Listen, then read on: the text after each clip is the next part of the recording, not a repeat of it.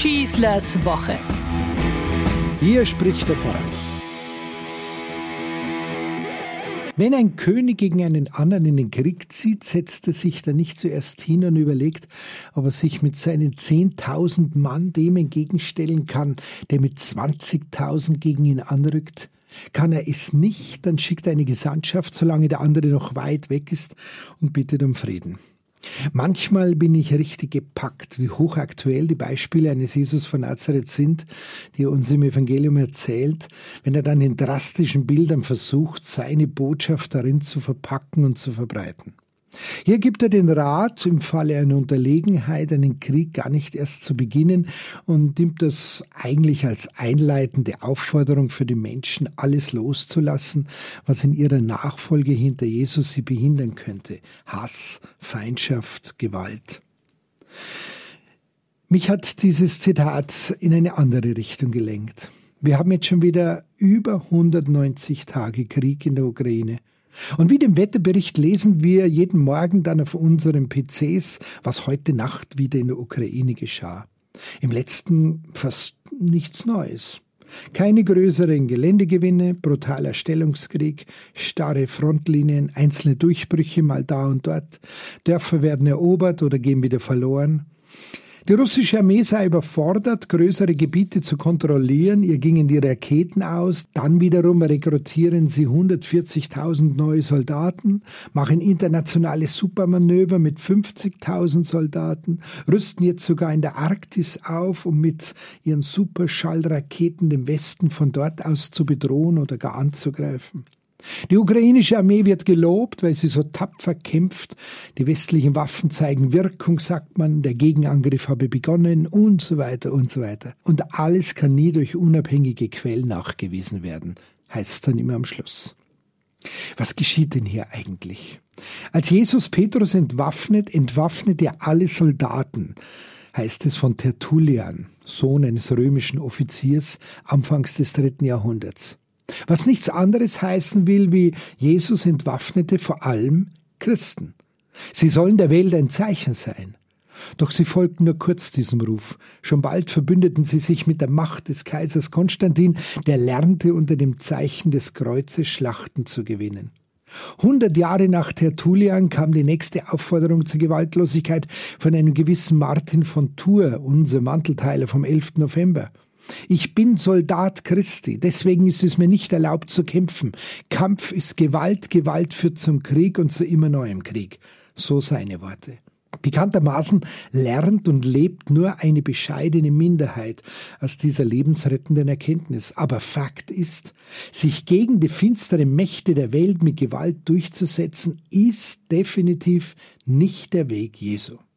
Sein Weg ist damit verbunden, selbst bereit zu sein, das Kreuz auf sich zu nehmen, auch das Kreuz unserer Welt, das durch Unrecht, Gewalt und Krieg gekennzeichnet ist.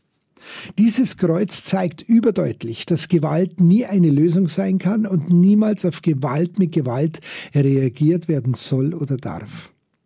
Auf die bekannten Aufforderungen dazu in der Bergpredigt reagierte einmal ein amerikanischer General namens Omar Bradley mit den Worten, das Geheimnis des Atoms haben wir begriffen, die Bergpredigt aber zurückgewiesen.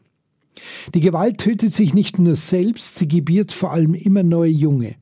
Der berühmte Diabolus, der Teufel, ist wörtlich der, der Dia, also durcheinander wirft. Unser Wort ballern steckt damit drin.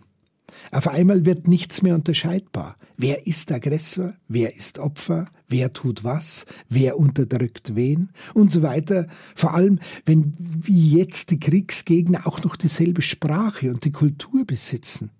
Das Geschwür der Gewalt breitet sich über alle Beteiligten aus in Worten und Taten, aber dieses Geschwür gilt es zu besiegen durch kompromisslose Gewaltlosigkeit.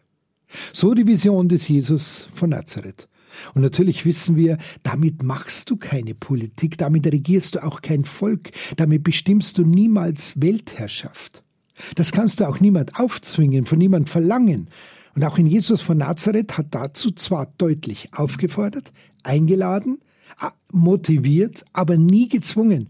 Und zwar jeden Einzelnen persönlich. Keine Gruppen, keine Sippen oder Volksstämme. Gewaltlos lebst du immer selbst oder gar nicht. Andere dazu zu zwingen, wäre selber schon wieder eine Form der Gewalt. Aber betrügen wir uns bitte nicht selbst. Für Jesus bist du kein Christ, wenn du für Gewalt und Krieg bist. Die bei vielen bis heute umstrittenen Waffenlieferungen des Westens an die Ukraine als Verteidigungsinstrumentarium sind allein politisch geschuldet, dienen nicht einem Machtmissbrauch, wie er von Russland ausgeht, nur damit hier kein totales Massaker und Unterdrücken in der Welt stattfinden kann. Aber erst wenn die einzelnen Christen gewaltlos an dem einen Strang der Gewaltlosigkeit ziehen, jede für sich selbst diese souveräne Entscheidung trifft, gleich welcher Konfession, ob orthodox oder katholisch, als auch ein Kyrill in Moskau, dann macht es die Masse aus und dann erst hat der Frieden in der Welt eine Chance. Diese Welt da draußen brennt. Das Wasser geht uns aus. Es war der heißeste Sommer aller Zeiten. Die Wälder brennen und die Flüsse versiegen. Die Menschen hungern, die Tiere sterben aus und wir machen Krieg. Echt jetzt? Anstatt uns dem eigentlichen, dem von uns verursachten Krieg zu widmen und den Planeten gemeinsam zu retten, der für uns doch alle da ist und ohne den niemand überleben kann, schlagen wir uns die Köpfe ein. Das Haus brennt und anstatt es zu löschen, streiten wir über die Fassadenfarbe, pointierte es einmal ein Kabarettist. Fangen wir halt mal einfach an zu rechnen, so wie in dieser Beispiel von Jesus von Nazareth, bevor wir beginnen zu zerstören. Wir können darum nur bitten, appellieren und flehen. Bei aller Notwendigkeit und bei aller Ernsthaftigkeit eine gute Woche wünscht euch euer Pfarrer Schießler. Schießlers Woche. Hier spricht der Pfarrer.